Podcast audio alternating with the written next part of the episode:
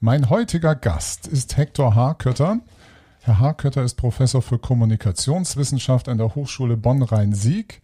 Er studierte unter anderem Philosophie, Geschichte, Germanistik und Soziologie in Rom, Düsseldorf und Göttingen. Er ist übrigens fast gleicher Jahrgang wie ich, ist viel mehr rumgekommen als ich. Und vor Ihrer Berufung, Herr Harkötter, waren Sie Journalist und Fernsehregisseur und ich glaube, Sie sind immer noch, in Ihnen steckt immer noch der Journalist, oder? Ja, das ist ja auch eine Art von Berufung der anderen Art. Und ich würde mich auch immer so eher als lehrenden Praktiker bezeichnen. Und das übrigens mit großem Stolz, weil ich denke, äh, ich kann, äh, wenn ich überhaupt nichts anderes mehr kann, kann ich Leuten immerhin noch so ein paar praktische Skills vermitteln, mit denen sie unter Umständen womöglich im echten Leben wirklich was anfangen können. Und das ist nicht das Schlechteste, was man an Hochschulen machen kann. Ja, und wir sprechen heute über Ihr Buch das ganz frisch erschienen ist. Ähm, das heißt Notizzettel, Denken und Schreiben im 21. Jahrhundert, ist im S. Fischer Wissenschaft Verlag erschienen. Es sind gute, fast, fast 600 Seiten geworden. Ein phänomenales, dickes Werk, was ich richtig gut finde. Und darüber unterhalten wir uns heute über den Notizzettel. Es ist natürlich völlig interessant für unsere Hörer, wieso man damit 600 Seiten füllen kann. Ich hoffe, wir kriegen einen gewissen Abriss davon hin. Was ich so zum Einstieg, wir werden mal gucken, wohin sich das entwickelt. Unser, vielleicht verzetteln wir uns auch sehr schön. Kann man eigentlich ohne Schreiben denken? Ich denke gerade, Sie haben im Buch, ich glaube so gegen Ende des ersten Drittels, etwas geschrieben darüber, das Thema Handschrift und da ist mir nochmal klar geworden, dass das Schreiben und der Zettel lange Zeit in unserer Gesellschaft gar nicht existiert haben. Dass wir also lange Zeit eine Gesellschaft ohne, ohne Zettel, ohne Notizen, ohne Schrift gewesen sind, dass wir also heute auf etwas aufbauen, was sich kulturell entwickelt hat. Also nochmal, kann man ohne Schreiben denken? Natürlich, die einfache Antwort ist ja, aber Sie haben bestimmt eine etwas komplexere Antwort darauf. Es gibt ein äh, Denken ohne Schreiben und es gibt ein Denken äh, mit Schreiben. Äh, es gibt da dieses berühmte Zitat von äh, Niklas Luhmann, der selber Besitzer eines der äh, berühmtesten Zettelkästen war, die es wahrscheinlich überhaupt in der Wissenschaftsgeschichte gibt. Und er sagte eben ja, irgendein anspruchsvolles Denken ist anders als mit Zetteln, anders als über Schrift und Schreiben äh, gar nicht möglich. Äh, wir können das ja selber an uns überprüfen, äh, indem wir uns einfach überlegen, äh, wie lösen wir eigentlich so die alltäglichen Matheaufgaben. Also wenn wir unseren Einkauf zusammen addieren oder so. Bis zur wievielten Zahl kommen wir eigentlich im Kopf? Also ohne Schrift, ohne einen Zettel und einen Bleistift zur Hilfe zu nehmen. Wie viele Zahlen können wir addieren, ja. subtrahieren? Ja, na, genau. Also ich denke, wir fünf, sechs, sieben Zahlen, wenn sie nicht zu viele Stellen haben, schaffen wir gerade noch so im Kopf. Und dann würden wir schon bei einer simplen Addition ähm, ja einen Zettel zur Hand nehmen, um damit unser Denken das offenbar zu komplex ist, um es mal ebenso, wie man im Rheinland sagt, aus der Lameng, also aus dem Kopf zu machen, äh, um das äh, trotzdem zu einem guten Ende, also zu einem Ergebnis äh, zu bringen. Und das gilt ja nicht nur für die kleinen Matheaufgaben des Alltags, das gilt natürlich umso mehr für jede Art von wissenschaftlichem Denken. Das gilt aber auch ja für viele andere Dinge, wenn Menschen versuchen, sich emotional irgendwie wieder zu orten. Was machen sie? Sie führen ein Tagebuch, ja, weil die dann Gedanken, die einen emotional bewegen, die kann man vielleicht auch nicht nur im Kopf äh, mit sich herumwenden und herumtragen und verarbeiten, sondern auch da äh, nehmen wir häufig ein Medium zur Hilfe, das uns unterstützt bei dieser Denk- und Erinnerungs- und Verarbeitungsarbeit was in unserem Zeitalter natürlich viel naheliegender geworden ist, weil wir da einen Zettel um uns herum haben und diese Möglichkeit. Wir können überall was notieren. Gerade noch, bevor wir zur, Sie sagen ja, verorten einen bestimmten Zeitpunkt in der Menschheitsgeschichte, wann der Notizzettel entstanden ist oder das Notieren. Kurz vorher scheint mir noch wesentlich zu sein, was ich schon eben andeutete, die, die Handschrift. Wir haben lange Zeit das Schreiben gehabt als eine Form, da sind wir noch in dem sogenannten 10, wo man schreibt, um abzuschreiben, um Gedanken zu erhalten und weiterzugeben, wo sie auch so schön schreiben, da gab es eine Schönschrift, eben um lesbar zu, für andere zu sein. Und als ich das gelesen habe, habe ich mich an meine eigene Schulzeit erinnert. Man hat schön geschrieben für den Lehrer oder die Lehrerin. Und mit dem Notizzettel hat sich aber auch das verändert, nicht wahr? Wir durften jetzt unsere eigene Schrift verarbeiten, die nicht mehr für andere lesbar sein muss. Ne? Genau, also äh, ich habe für Schönschrift auch äh, noch Noten in der Schule bekommen, jedenfalls in der Grundschule. Am Gymnasium später dann nicht mehr. Wo äh, sind Sie zur Schule gegangen? In Nordrhein-Westfalen? Ja und nein, ja. weil ich so ein bisschen Zigeunereltern hatte. Mein Vater war erst okay. Berufsmusiker und ist dann in die Politik und zur Gewerkschaft gegangen. Äh, deswegen bin ich erst in der schönen Eifel in die Grundschule gegangen und dann sind wir äh, eine der Tragiken meines Lebens nach Bayern umgezogen. Und äh, wenn sie erst äh, mit Öcherplatt auf dem Land aufgewachsen sind und dann äh, sie äh, mir nichts, dir nichts nach Oberfranken verschlägt, äh, dann haben sie doch, dann lernen sie, was Clash of Culture ist. Und ähm, waren aber, ich war froh drum, im Nachhinein natürlich äh, sehr unterschiedliche Seiten auch äh, unseres Landes kennen äh, zu lernen, auch sehr unterschiedliche Dialekte und Formen des Denkens und des Umgangs zu kennen. Aber im Grunde meines Herzens äh, würde ich sagen, ähm, einmal Rheinländer, immer Rheinländer. Und es ist, glaube ich, kein Zufall, äh, dass ich dann auch wieder in Köln äh, gelandet bin und dann an einer Hochschule eben auch im Rheinisch-Bergischen in St. Augustin. Und das passt alles schon ganz gut. Ja, ähm, die Individualisierung der Handschrift ist ja in der Tat ein, äh, ein ganz interessanter kulturgeschichtlicher äh, Prozess, der ja überhaupt erst einsetzen konnte, äh, als es eine allgemeine Schulpflicht gab, bis ins 18. Jahrhundert hinein konnte ja nur eine absolute Elite der Gesellschaft überhaupt lesen und schreiben. Viele waren übrigens auch im Lesen sehr viel besser als im Schreiben, weil es eben auch noch nicht so alltäglich war, selber Dinge zu schreiben, sprich eben auch zu notieren. Das ist ein Prozess, der im Grunde erst so richtig im 18. Jahrhundert äh, losgeht. Er hat aber seine Wurzeln natürlich in der Medienrevolution, die sich seit Mitte des 15. Jahrhunderts äh, ereignet hat, nämlich die Erfindung äh, des Drucks mit beweglichen Lettern und damit der ersten technischen Reproduktion von Geschriebenem und damit auch von unseren Gedanken natürlich. Vorher war eben die Welt ein Manuzän, da wurde mit der Hand gearbeitet und es wurde auch mit der Hand geschrieben. Was überhaupt Schrift war, äh, war immer Handschrift und da Schrift in dieser Zeit eben vielleicht doch hauptsächlich der Kommunikation diente, musste man natürlich darauf achten, dass diese Handschrift entzifferbar war. Die ersten Druckschriften, äh, die die frühen Drucker in dieser sogenannten Wiegen Zeit, also in der Zeit von Gutenberg bis Anfang des 16. Jahrhunderts entwickelt haben, die haben sich ja alle an handschriftlichen Vorbildern orientiert, an der karolingischen Minuskel und anderen ja, Formaten der Handschrift. Und erst äh, nachdem eben größere Bevölkerungskreise auch das Schreiben gelernt haben, äh, wurde Schrift auch individualisiert, weil die Handschrift eben nicht mehr zum Kommunizieren diente. Das ist ja eine der wesentlichen äh, Hypothesen meines Buches. Wenn wir schreiben, schreiben wir gar nicht, um zu kommunizieren, sondern wir schreiben für uns selbst. Es sind wie ich es dann auch in diesem Buch nenne, Selbstschreibungen. Äh, wenn wir kommunizieren, nutzen wir nämlich ganz andere Medien, aber äh, keine handschriftlichen äh, Medien. Und diese Trennung aus der handschriftlichen Welt in die ja, Welt der gedruckten Buchstaben, des Typozäns, wie ich es dann in dem Buch nenne, ja, die konnte natürlich erst mit Gutenberg beginnen, mit Mitte des 15. Jahrhunderts.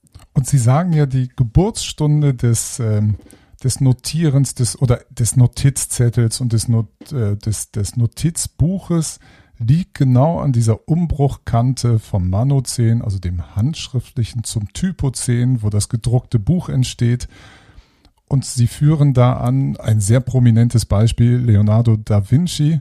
Was hat es damit auf sich? Was ja. gibt es bei ihm so zu berichten? Er hat nämlich es ja auch absichtlich undeutlich also geschrieben oder kodifiziert geschrieben. Ja, es gibt ja so äh, Koinzidenzen, die kein Zufall sein können. Und so eine Koinzidenz erzähle ich am Anfang äh, meines Buches, nämlich dass genau in dem Jahr, in dem ein Johannes Gutenberg in Mainz sich daran macht, zum ersten Mal die Bibel zu drucken, genau in diesem Jahr wird Leonardo da Vinci, der große Renaissance-Künstler, äh, geboren 1452. Und ähm, die Geschichte, die ich erzähle, ist die von Leonardo da Vinci eben nicht als Maler, wie ihn wahrscheinlich die meisten so in ihrem äh, kulturgeschichtlichen Gedächtnis abgespeichert haben, sondern als Schreibender. Äh, von Leonardo da Vinci sind uns insgesamt nur 15 Gemälde überliefert und bei dem einen oder anderen streiten wir äh, noch über die Zuordnung, ob er sie wirklich selber gemalt oder alleine gemalt hat. Also er war vielleicht ein großer Maler, aber er war kein Maler, der wahnsinnig viel gemalt hätte. Etwas anderes hat er aber sehr, sehr viel gemacht. Er hat nämlich Tausende und Abertausende von Zetteln vollgeschrieben und das, wie Sie äh, ganz richtig auch sagen, äh, mit einer ganz eigenen, wenn man so will, individualisierten Schreibung. Er hat nämlich alles von rechts nach links und spiegelverkehrt geschrieben. Eine Art äh, der Schrift, der Handschrift, die sich dem unmittelbaren Zugriff durch Dritte entzieht. Also wenn Sie so ein Blatt zum ersten Mal sehen, davon abgesehen, dass sie das volkstümliche Italienisch des 15. Jahrhunderts können müssten, denn Leonardo hat in der Volkssprache seiner Zeit äh, geschrieben, also einem toskanischen Dialekt. Ähm, äh, wenn Sie das verstehen würden, würden Sie trotzdem diese Aufzeichnungen nicht auf den ersten Blick lesen können, weil er sie eben, wenn man so will, durch seine extrem individualisierte Art des Schreibens verschlüsselt hat.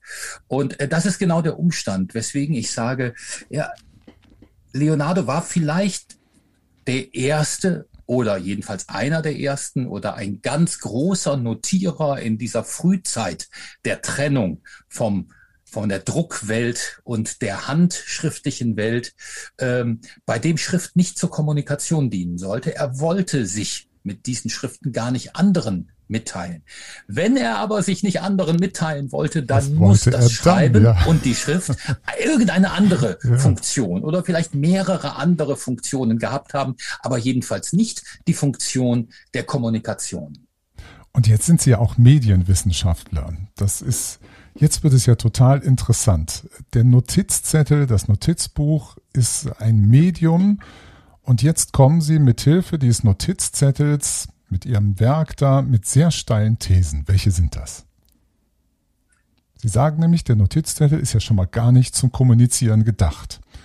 Ja, was, äh, was ich, überlege ja, ich ja? überlege gerade so ein bisschen, ob das steile Thesen sind, denn ich habe diese Thesen ja jetzt auch intensiv und über viele Jahre durchgekaut und für mich äh, sind das höchst plausible Annahmen. Ich, ich finde sie auch, mich, ich finde sie total spannend. Die sich für mich eigentlich äh, sehr, sehr stark äh, bewahrheitet haben durch meine Untersuchung. Und das eine ist eben genau dieser ja sehr sprechende und offensichtliche Umstand, äh, dass äh, wir einerseits, ich sag mal so landläufig, immer Medien und Kommunikation zusammen denken, äh, bis hin übrigens in äh, die Untergliederungen unserer Hochschulen, äh, wo mein Fach eben häufig als Medien- und Kommunikationswissenschaft bezeichnet wird. Und ich sage eben, Medien und Kommunikation haben gar nicht so ein quasi naturwüchsiges, enges, eheähnliches Verhältnis, wie man das immer denkt, sondern es gibt mediale Praktiken und zwar äußerst weit verbreitete mediale Praktiken, die ganz offensichtlich nicht der Kommunikation dienen, sondern äh, völlig anderen Zwecken äh, dienen müssen. Äh, das ist Hy Hypothese Nummer eins. Äh, Hypothese Nummer zwei ist dann, ja, was könnten das für Funktionen sein? Dann gibt es auch einen Kandidat, der berühmt ist. Die Diskussion äh, darüber geht äh, mindestens bis zum griechischen Philosophen Platon zurück, der sich ausführlich darüber in seinen Schriften schon geäußert hat. Es ist nämlich die Erinnerungsfunktion und das scheint erstmal vielen Leuten sehr, sehr naheliegend zu sein. Na klar, also wir schreiben etwas auf, um uns zu erinnern. Und ich behaupte und würde auch behaupten, dass ich äh, nachgewiesen habe, dass auch das ein Trugschluss ist. Wir schreiben nämlich nicht, um zu erinnern, sondern ganz, ganz im Gegenteil. Wir schreiben, um zu vergessen oder um vergessen zu können, um kognitive Ressourcen in unserem Denkorgan ähm, äh, frei machen zu können, um wieder zu denken, neu zu denken, anderes zu denken, vielleicht auch manchmal widersprüchliches äh, zu denken. Und äh, zu all dem kämen wir gar nicht, wenn unser Gehirn ständig äh, damit beschäftigt wäre, sich durch Medienkonsum an irgendetwas erinnern äh, zu müssen. Nein, wir sind häufig, glaube ich, total froh, äh, wenn wir Sachen aus dem Kopf raus haben, ja, um sozusagen die Ressourcen wieder frei zu haben für anderes, Neues, Kreatives, Wildes, äh, Verrücktes. Und das scheint mir eine ganz wichtige Funktion von Medien und von Schreiben äh, zu sein. Und demgegenüber tritt diese Erinnerungsfunktion äh, sehr, sehr weit zurück. Das finde ich, äh, vielleicht bricht eben auch bei mir der Rheinländer dadurch, wenn ich dann sage, steile These. ähm, ich ich habe den Eindruck, sie sind halt, ähm, weil ich glaube, ich, ich bin zum Beispiel ursprünglich als Nachrichtentechniker ähm, ausgebildet, studiert habe ich das. Da hatte ein Medium immer eine Funktion. Und ähm, naja, und wenn man sich ein bisschen mit Luhmann oder konventionellen Kommunikationstheorien beschäftigt, denkt man dauernd, das Medium hat immer nur die Aufgabe, etwas letzten Endes vielleicht zu speichern oder zu übertragen. Daher finde ich natürlich diese Untersuchung auch so spannend, und was Sie ja auch gerade angedeutet haben, es wird der Notizzettel, der bringt uns auf einmal eine ganz nahe Schnittstelle an das Denken ran, weil Sie ja im Grunde argumentieren, wir können gar nicht denken, wir müssen auslagern, um zu vergessen. Sie sagten das auch gerade so schön, um den Kopf wieder frei zu bekommen. Und ist das, ist das, gibt es, gibt es noch an oder was, wie soll ich das ausdrücken? Haben Sie noch irgendwas entdeckt? oder können Sie noch charakterisieren, Belege dafür anführen, anführen wo Sie festgestellt haben, ja, es ist so eindeutig, dass das ein Denkinst, ein, ein, ist es, soll mir Denkmedium dazu sagen? So also ich glaube, Denkmedium, so, Denkmedium trifft es ähm, ganz gut. Ich würde gerne noch einmal auf Ihre Unterscheidung äh, zurückkommen. Sie sagen ja, Medien müssen ja immer irgendeine Funktion haben. Ja. ja übertragen, speichern, das äh, stimmt. Äh, wir sprechen immer noch von der dritten Medienfunktion, nämlich verarbeiten. Stimmt, ja, ein, prozessieren, ein, ja, prozessieren. Prozessieren. Ja. Äh, das sind so die drei äh, Medienfunktionen, die dann immer in diesen medienwissenschaftlichen Diskursen so erwähnt werden. Aber das sind natürlich alles technische ähm, Definitionen von Medien. Mich interessiert nicht so sehr die technische Definition von Medium. Ich komme aber gleich darauf zurück. Mhm. Wir können das trotzdem gebrauchen. Äh, mich interessiert natürlich, was machen wir als Medien Nutzer, Medienanwender, Medienpraktiker und Praktikerinnen, was machen wir mit diesen Medien? Und wir selber, wir speichern ja nichts in Medien, sondern die Medien speichern. Wir dürfen auch das Speichern nicht mit dem Erinnern gleichsetzen. Das ist so mhm. ein technologischer Kurzschluss, äh, den wir heute gerne machen. Weil Maschine etwas speichert, erinnere ich mich. Das ist ja Quatsch. Ja, die Maschine kann unfassbare Datenmengen speichern, an die ich mich im Leben äh, nicht erinnere. Ich habe jetzt mir einen neuen Computer zu Weihnachten gegönnt, der hat irgendwelche Terabyte großen Speichereinheiten. Ich, wenn ich diese Terabytes vollgefüllt habe mit Daten, werde ich mich nur an einen Bruchteil von dem, was da gespeichert ist, erinnern können. Also speichern und erinnern gleichzusetzen scheint mir schon so ein bisschen so ein medientechnischer Kurzschluss zu sein. In der Medien- und Kommunikationswissenschaft sind einige dieser Kurzschlüsse sehr weit äh, verbreitet und man muss dann erstmal sozusagen, äh, man muss dann den Vorhang mal lüften und dahinter gucken, auf die Hinterbühne äh, gucken, um zu sehen, was hinter diesen Begriffen Begriffen sich eigentlich in Wahrheit äh, so versteckt. Äh, prozessieren, verarbeiten scheint mir allerdings etwas zu sein, was wir von der technischen Ebene auch auf unsere menschlich-kulturelle Ebene heben können, denn das scheint mir das zu sein, was unser Denkorgan macht, wenn es Medien nutzt. Ja, es nutzt das Medium zum Verarbeiten. Und es ist genau diese Verarbeitungsfunktion, äh, die, glaube ich, dort, wo Medien uns beim Denken unterstützen, ganz klar und massiv im Vordergrund steht. Sie bringen, finde ich, auch ein sehr, sehr eindrückliches Beispiel dafür in dem Buch in Form der Person von Ludwig Wittgenstein, wo Sie auch äh, schreiben, er, ich würde das mal so, so nennen, er bleibt im, oder da, er ist ein Repräsentant für im Zettel verhaftet bleibendem Denken. Ähm, Sie, Sie schreiben so schön, dass er sein Büchlein, den Tractatus Logico Philosophicus, geschrieben hat, also seine logisch-philosophische Abhandlung. Die hat er noch veröffentlicht. Und jetzt mal krass gesagt, danach kam nichts mehr, aber er war wie Sie das so beschreiben. Er hat in Zetteln gedacht, eine Performance des Denkens ausgeführt, die ihn unglaublich einflussreich gemacht hat, ihn offenbar auch in dieser Performance des Denkens zu beobachten. Das scheint ja auch ähm, spannend zu sein, wie er seine, seine Zettel, die er immer wieder versucht hat, in Manuskripte zu Büchern und sobald er sie wieder bekam, hat er sie wieder überarbeitet. Also er kam aus der Denkschleife des Denkens mit den Zetteln gar nicht mehr raus. Ja, ähm, äh, bei Wittgenstein hatte das, glaube ich, schon äh, manische Züge und so haben ihn ja viele auch der ihm wohlgesonnenen Zeitgenossen äh, beschrieben. Ähm, äh, jemand, der äh, vielleicht autistische Züge hatte, jedenfalls extrem fokussiert sein konnte auf das eine Thema, das ihn umtrieb. Und das war die Frage, wie funktioniert menschliche Sprache? Wie funktioniert Logik? Wie hängt das alles mit Mathematik zusammen? Ist Denken eigentlich immer formales Denken, also dann auch in einer gewissen Weise vielleicht Anführungszeichen mathematisches Denken oder gibt es noch etwas dahinter, äh, mhm. wovon das mathematische, formale, instruktive Denken nur ein kleiner Teil ist? Das waren so einige der Gedanken, die ihn extrem, fast wie besessen äh, beschäftigt haben. Das Interessante an diesen Konvoluten, die er hinterlassen hat, äh, ich habe eben erzählt, äh, Leonardo da Vinci hat uns über 10.000 Manuskriptseiten hinterlassen. Ludwig Wittgenstein toppt das bei weitem. Über 30.000 solche Manuskripte und Typoskripte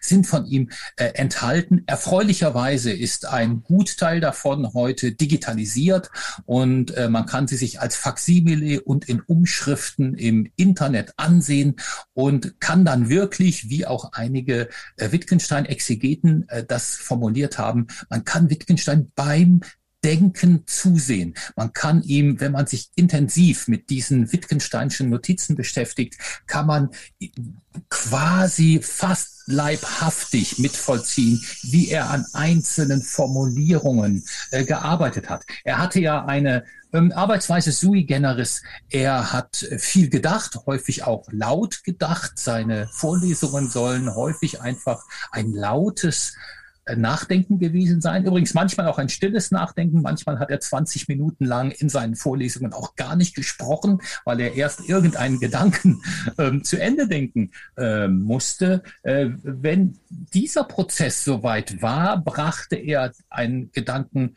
äh, handschriftlich zu Papier. Äh, auf diese Weise schrieb er äh, Zettel, und Manuskriptbände verschiedenen Typs in verschiedenen Medien voll mit lauter einzelnen kleinen Notaten, die er selber philosophische Bemerkungen, äh, manchmal aber auch Sprachspiele genannt hat. Äh, dabei hat er es aber nicht belassen. Er hat diese Manuskriptseiten dann tippen lassen von einem Schreibbüro äh, in Cambridge, wo er lebte. Äh, dort gab es äh, Typistinnen und Typisten, die Deutsch konnten, denn Wittgenstein kam ja auch Österreich, hat aber den größten Teil seines akademischen Lebens, übrigens auch aus historischen Gründen, in äh, England verbracht, später auch die Staatsbürgerschaft angenommen. Er hat diese Sachen also sich abtippen lassen, bekam diese Typoskripte wieder. Was hat er gemacht?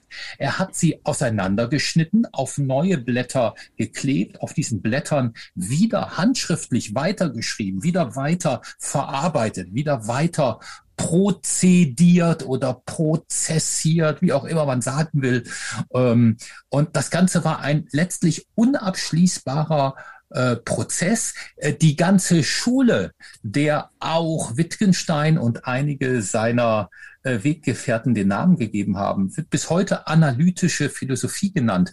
Es wurde aber bisher doch eher nicht darauf hingewiesen, dass dieses analytische bei Wittgenstein einen ganz buchstäblichen Sinn hat, weil er wirklich seine eigenen Schriften analysiert, das heißt ja aufgelöst hat, zum Teil in einzelne Wortbestandteile aufgelöst, ausgeschnitten, neu zusammengeklebt äh, hat in einem, ja, in einem unabschließbaren Prozess, der letztlich immer irgendwie auch rätselhaft bleibt, weil es nie zu einem abgeschlossenen Text kommt, von dem wir sagen könnten, das ist das Ergebnis dieses Gedankens von Ludwig Wittgenstein. Auf diese Weise hat er dieses oder jenes philosophische, sprachwissenschaftliche oder mathematische Rätsel ähm, gelöst. Er hat auch selber darunter durchaus gelitten. Wir haben sehr viele Reflexionen in diesen Notizbüchern von Wittgenstein, wo er sich damit auseinandersetzt, äh, dass er mit dem Denken nie fertig wird. Eines seiner letzten Manuskriptbände ist ganz dem Gedanken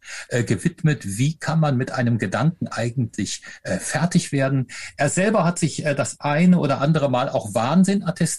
Er hat selber gemerkt, irgendwie äh, scheinen seine Synapsen anders verschaltet zu sein als die seiner vielen akademischen Kollegen, die es schaffen, in großer Fülle Bücher und Aufsätze zu produzieren, wozu er einfach nicht in der Lage war, weil dieser Vorgang des Prozessierens, dieser Vorgang des Gedankens weiter und weiter zu verarbeiten. Und immer wenn das eine Problem gelöst schien, sofort das daraus sich ergebende nächste Problem äh, zu sehen, ihn äh, nicht dazu gebracht hat, irgendwann an einem Haltepunkt mal anzukommen und zu sagen, so, an dieser Stelle bin ich jetzt mal äh, zufrieden. Ein bisschen erinnert es ja an diese berühmte Wette und äh, an das große Drama von äh, Dr. Faust, wie es Goethe äh, geschildert hat, wo er letztlich die Wette äh, lautet, ähm, wenn ich zum Augenblicke jemals sage, verweile doch, du bist so schön. Ja, und diesen Satz konnte Ludwig Wittgenstein nie sagen. Zu keinem Gedanken konnte er jemals sagen, verweile doch, du bist so schön.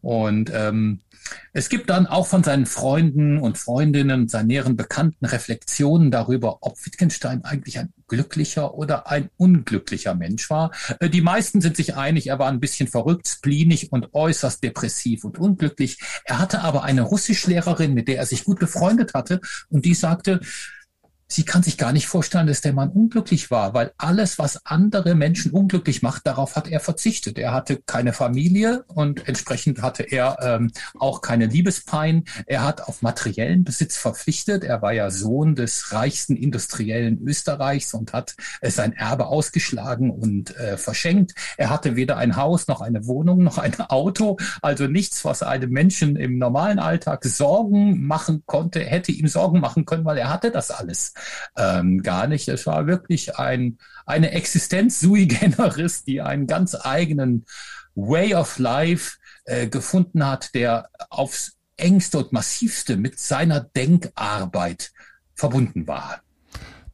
Das heißt ja, dass die Arbeit, so wie Wittgenstein mit Zetteln umgegangen ist, das ist ja fast der bessere Hirnscan. Man hat ja mal versucht von Albert Einstein das Gehirn so schön in Scheiben zu zerlegen, um dazu rauszubekommen, wie intelligent ist der oder wo steckt diese ja. ganze Intelligenz. Mit Lenins Hirn hat man das auch Ja, probiert. genau. Eigentlich erfährt man viel mehr aus den Notizzetteln, nicht wahr?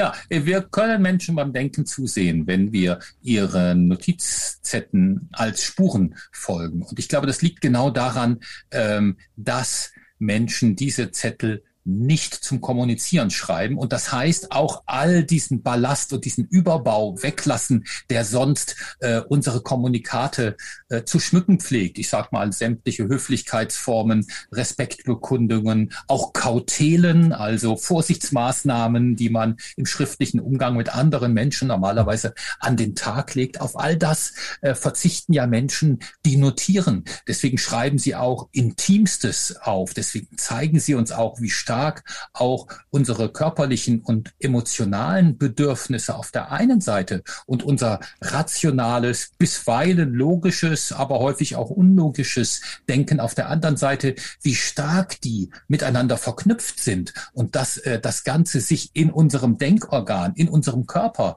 ja gar nicht voneinander trennen äh, lässt. Unsere Gedanken sind ja alle mit allen verknüpft. Und wenn wir uns Notizzettel, äh, Notizbücher, nicht nur dieser äh, großen kulturgeschichtlichen Gestalten, sondern auch der ganz normalen Leute ansehen, dann stellen wir fest, da stehen äh, große Gedanken neben intimen Details, auch neben völlig trivialen Bekundungen, Einkaufszetteln, Wirtschaftslisten und so weiter. Das alles steht aber scheinbar völlig heterogen äh, neben, unter und über einander, so dass man sich als Leser wundert, weil wir als Leser sind nur Bücher gewohnt, wir sind nur Kommunikate äh, Stimmt, gewohnt. Ja. Um die mhm. handelt es sich hier, ähm, aber nicht. Es wird also von uns eine ganz andere Lesetechnik äh, erwartet, wenn wir uns mit solchen ja, Kommunikanten ohne Kommunikat, wie ich es in meiner Studie nenne, beschäftigen äh, wollen, weil hier Dinge nebeneinander stehen, die scheinbar und offensichtlich nicht zusammengehören. Sie sind aber alle im selben Denkorgan entstanden, also scheinen sie dort wunderbar zusammenzupassen. Und wenn sie im Denkorgan zusammenpassen, warum sollen sie eigentlich so heterogen sein, wie sie erscheinen, wenn wir sie materialisieren in einem Medium? Ich habe das Gefühl, im Laufe des Be Buches fangen sie an, auch Geschichten zu erzählen über weitere Menschen, ähm, wie zum Beispiel über Moser oder den Literaten, wie heißt er, Arno Schmidt, oder über Luhmann, wo eine Tendenz entsteht, Zettel, jetzt nicht nur den Zettel zu nehmen, sondern den Zettel anfangen zu organisieren in Form eines Kastens oder anderer Ordnungssysteme. Und er fängt an, der Gedanke, also der Austausch mit dem Zettel, der Gedankenfluss, der dort verarbeitet wird, in eine produktive Umgebung umgeleitet zu werden. Also man lässt das nicht mehr einfach so, so, so chaotisch entstehen, nicht, nicht mehr nur so ein reiner Fluss, der völlig heterogen ist, sondern er wird funktionalisiert. Stimmt die Beobachtung, dass das so, ich würde das fast behaupten, bis in unsere Zeit hinein wir bekommen jetzt so, wir wollen alle noch Notizzettel haben, aber wenn ich mal den Wissenschaftsbereich nehme, wir wollen eigentlich sowas wie Luhmann. Wir wollen Kasten, der für uns anfängt zu denken und produktiv zu werden. Ja, ähm, hier sprechen Sie einen Punkt an, der auch interessant ist und in meinem Buch auch eine Rolle spielt, äh, dass mit dem äh, Notizzettel ja noch ein, eine andere Mediengattung äh, erst geschaffen wurde, nämlich äh, das Manuskript als Vorstufe zum Typoskript. Also ich schreibe etwas erst handschriftlich, äh, bringe es dann in eine Fassung, früher hätte man philologisch gesagt, eine Fassung letzter Hand. Also es wird äh, an eine letzte Fassung nochmal Hand angelegt und das, was daraus kommt als Manuskript, ist dann das, was man einem Verlag, einer Druckerei übergibt und die stellen dann das abgeschlossene, gedruckte, zur Kommunikation dienende äh, Werk her. Ähm, das stimmt in der Theorie, taugt aber nicht so recht für die Praxis. Warum? Weil es gibt auf diesem Weg viele Tote ja, die okay. einfach auf der Strecke bleiben. Ja, also das wenigste von dem, was auch große Dichterinnen und äh, Dichter, Philosophen, Wissenschaftlerinnen handschriftlich geschrieben haben, landet ja am Ende in dem gedruckten Buch. Wir kriegen ja immer nur das Best-of äh, als Kommunikat, als verlegtes, als gedrucktes. Und äh, der größere Teil von dem, was im Prozess auch durchgearbeitet wurde, äh, verarbeitet wurde, vielleicht auch links liegen gelassen wurde, das erfahren wir ja gar nicht. Das erfahren wir manchmal, wenn äh, Notizbücher, Manuskripte, Zettelkästen uns erhalten bleiben. Sie sind aber gar nicht als Speichermedium angelegt. Sie waren ja immer als Prozessmedien, als Verarbeitungsmedien angelegt. Deswegen wird vermutlich der größte Teil von dem, was auf dem Weg äh, geblieben ist, äh, uns auch nicht erhalten sein. Deswegen sage ich durchaus sehr bewusst, äh, da sind Tote auf dem Weg. Ja, der Weg bis zum gedruckten Buch ist mit medialen Leichnamen gesät, wenn man gespickt, wenn man so will. Und ähm, das ist eben auch die Besonderheit des literarischen oder wissenschaftlichen Manuskripts, ja, dass man letztlich so ein eine Auswahl, ein Best-of erstellt. Ja, jetzt kann man hoffen und mutmaßen und Niklas Luhmann hat versucht, es in eine Theorie zu packen. Es gibt ja einen schönen Aufsatz von ihm über äh, die Arbeit mit einem Zettelkasten, aus dem nicht nur jemand wie Luhmann dann am Ende seine Aufsätze und wissenschaftlichen Werke äh, äh, kreiert hat. Aber auch das ist ja wahrer Schein und äh, gilt im Übrigen auch nicht mal für Luhmann äh, selber. Denn wenn man anschließend sein Zettelkasten ist ja erhalten. Man kann sich also auf die Spurensuche machen und zu, man kann versuchen zu rekonstruieren, rückwärts denkend und lesend mhm. von seinen Büchern zum Zettelkasten. Dann stellt man fest, dass viele der vermeintlichen Zitate, die am Ende in seinen Büchern stehen, so gar nicht auf den Zetteln stehen. Und die Zitate wiederum, die sich auf den Zetteln finden, wenn man die in der Originalliteratur äh, nachliest, stellt man fest, dass Luhmann sie schon bei diesem Verarbeitungsschritt von der Originalbelegstelle zum Kartei, zur Karteikarte oder zum Zettel für den Zettelkasten angepasst hat und so selber für die eigenen Bedürfnisse passend gemacht hat, dass sie eben in sein System, in seinen Zettelkasten rein passen. Ja, also was nicht passt, wird passend gemacht. Und äh, dieser Schritt ist natürlich in Wahrheit auch ein sehr komplexer. Wir haben eine Ursprungsschrift, die womöglich sich wiederum intertextuell auf eine andere Schrift äh, bezieht. Luhmann nimmt sie her, macht daraus eine handschriftliche Notiz, die er selber mit einem selbst kreierten Verweissystem auf Dutzende und Hunderte andere Zettel in seinem System verweist. Er ordnet sie irgendwo ein.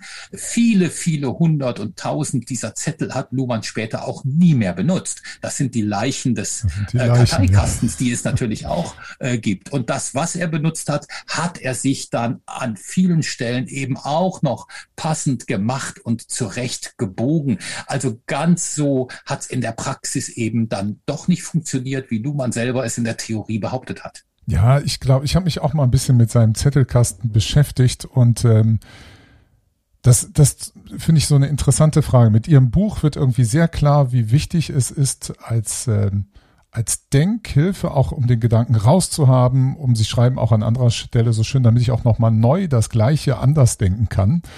Das, das, auch ein, ähm, das ist ja auch ein Entlasten. Aber wenn man bei Luhmann, ich hatte mir ähm, auf YouTube gibt's aus dem Surkamp Verlag eine schöne ähm, Videoserie, ähm, wo es einige Interviews gab. Auch glaub Johannes Schmidt heißt er, ne, der das Archiv mhm. dort in Bielefeld aufarbeitet. Und da ist mir endgültig klar geworden, Luhmann hat äh, auch seine Systemtheorie, der hat er schon fertig in der Schublade gehabt bevor sie anfing zu veröffentlichen, er hat einfach ausprobiert, funktioniert meine Theorie. Da schreibt der gute Mann mal 300, 400, 500 Seiten. Nebenher entstehen die ganze, ganzen Zettel. Und ich halte es eigentlich für, ein, für einen Trugschluss. Er hat nicht mit dem Zettelkasten gedacht. Er hat seine Theorie schon im Kopf gehabt. Er hat dort nur gesammelt und das heißt ja auch immer so schön, dann hat er sein Manuskript durch den Zettelkasten gezogen.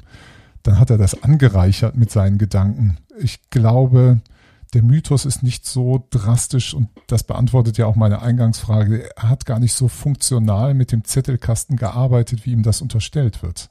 Ja, ähm, das Ganze geht auch von irrigen Annahmen aus. Also man muss zu Luma natürlich noch sagen, er war ein begnadeter äh, Schriftsteller. Äh, ich finde persönlich die Systemtheorie eher verworren. Ich lese die Sachen aber gerne, weil er hatte ja durchaus eine humorige Art, äh, die Sachen darzustellen. Und er hatte im Übrigen, glaube ich, auch einen enormen Bildungshorizont und hätte an vielen Stellen auch gar keines Zettelkastens bedurft, weil ich glaube, er hatte eben auch doch genug Belegstellen äh, im Kopf, die er auch einfach so bringen. Mhm ähm, konnte. Dort, wo er sie benutzt hat, hat er sie, glaube ich, sehr funktional und strategisch benutzt, im Sinne von eher, ich sag mal, persuasiver Kommunikation.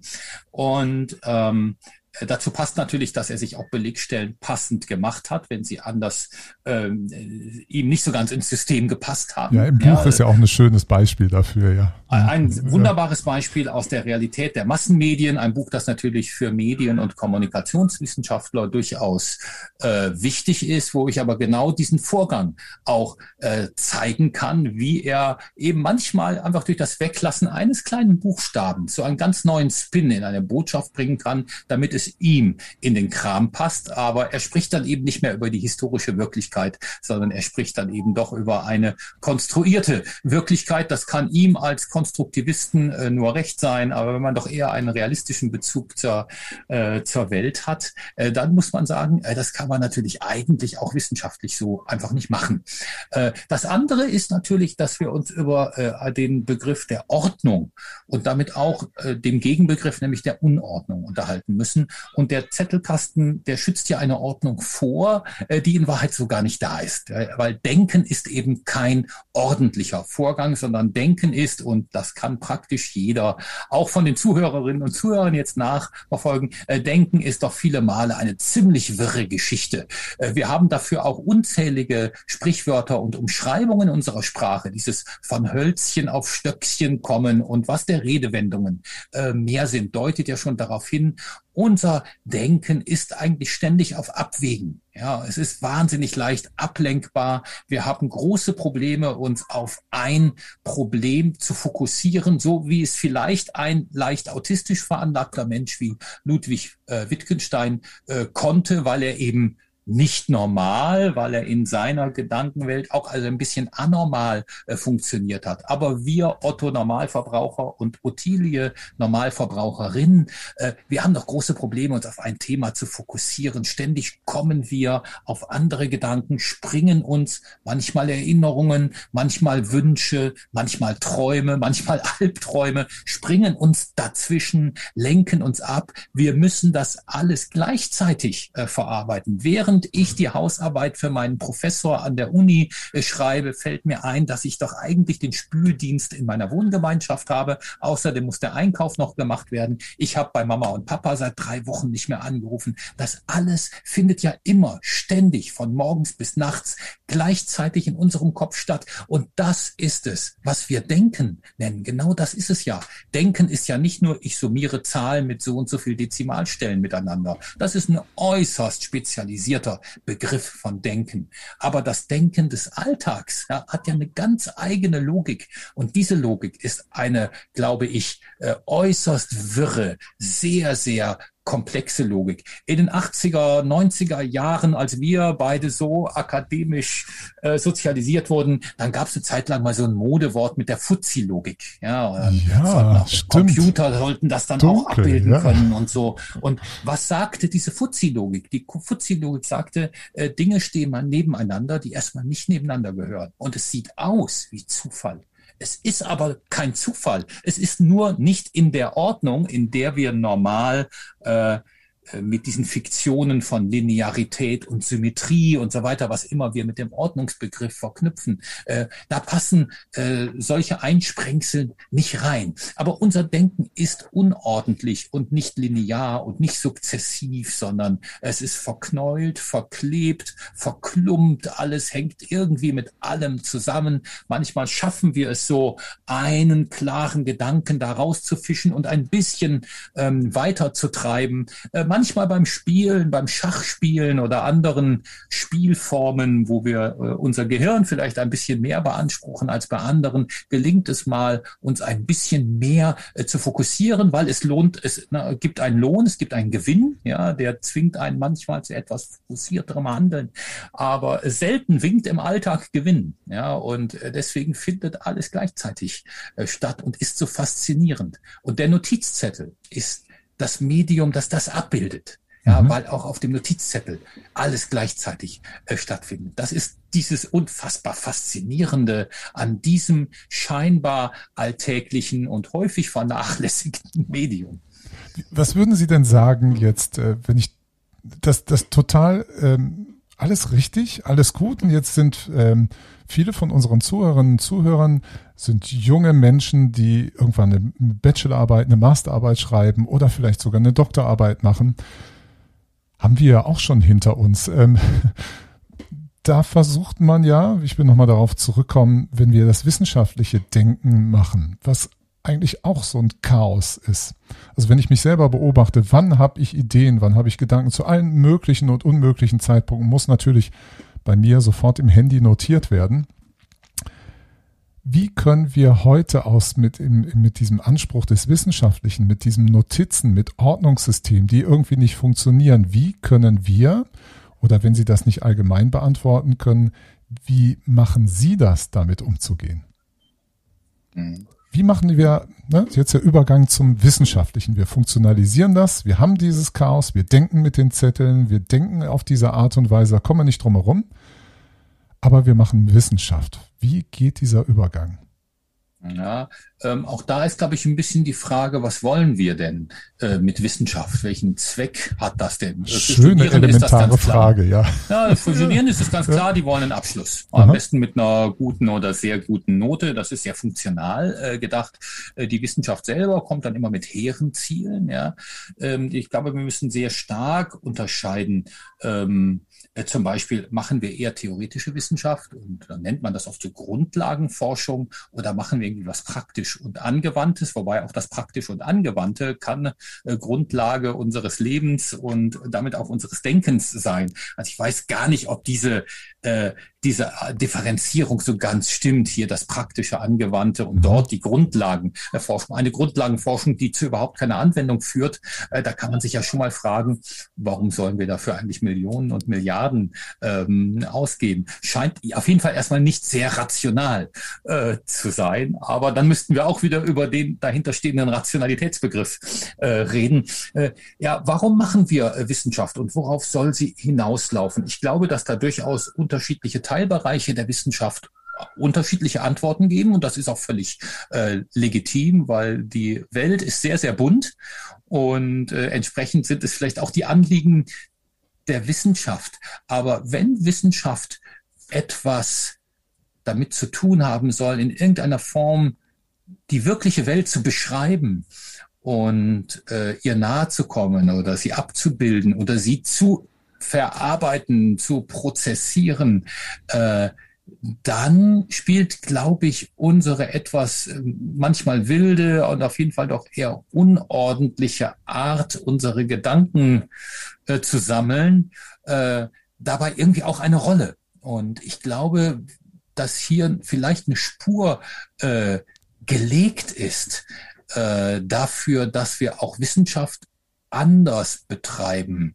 Ähm, könnten. Es gibt ja viele auch Grundlagenfragen äh, in der Wissenschaft. Ich will jetzt gar nicht hin mhm. zur Kosmologie und zur theoretischen Physik und so, aber äh, mir scheint immer so, man versucht in sehr geordneten Bahnen zum Ziel zu kommen und manchmal denke ich, Mensch, versucht es doch mal mit den ungeordneten Bahnen, mit den unordentlichen Bahnen. Vielleicht ist das eher ein Trick oder ein Vehikel, um kreativ auf eine neue Idee, auf die, wie sagt man so, zündende Idee zu kommen, um die offenen Probleme, die wir haben, und wir haben unendlich viele offene äh, Probleme auch in der Wissenschaft, um die zu lösen oder der Lösung ein kleines Stück näher zu kommen. Wir haben eben bei Ludwig Wittgenstein ähm, äh, festgestellt, äh, wenn man das Probleme lösen ernst meint, dann kann man damit nie aufhören, weil die Lösung des einen Problems wirft in der Regel schon das nächste Problem auf. Aber vielleicht könnten wir mit etwas unordentlicherem Denken äh, auf eine kreativere Art und Weise der Lösung einiger Probleme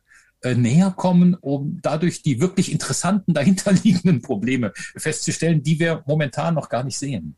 Das heißt ja, wie soll ich das mal sagen? Wir, wir gaukeln ja unseren Studierenden immer vor, Wissenschaft sei, man nimmt halt eine Methodik und man hat eine klare Forschungsfrage und dann läuft das. Ähm, Sie zielen ja auch durchaus ab auf ein Bildungsideal, was sagt, nee, nee, nee, wenn wir ein bisschen mehr erreichen wollen als das, dann nutzen wir doch die Fähigkeit des Notizzettels oder das des Notierens. Schade, ich höre Sie jetzt nicht Ups, mehr. Hören sind Sie, Sie auf, noch?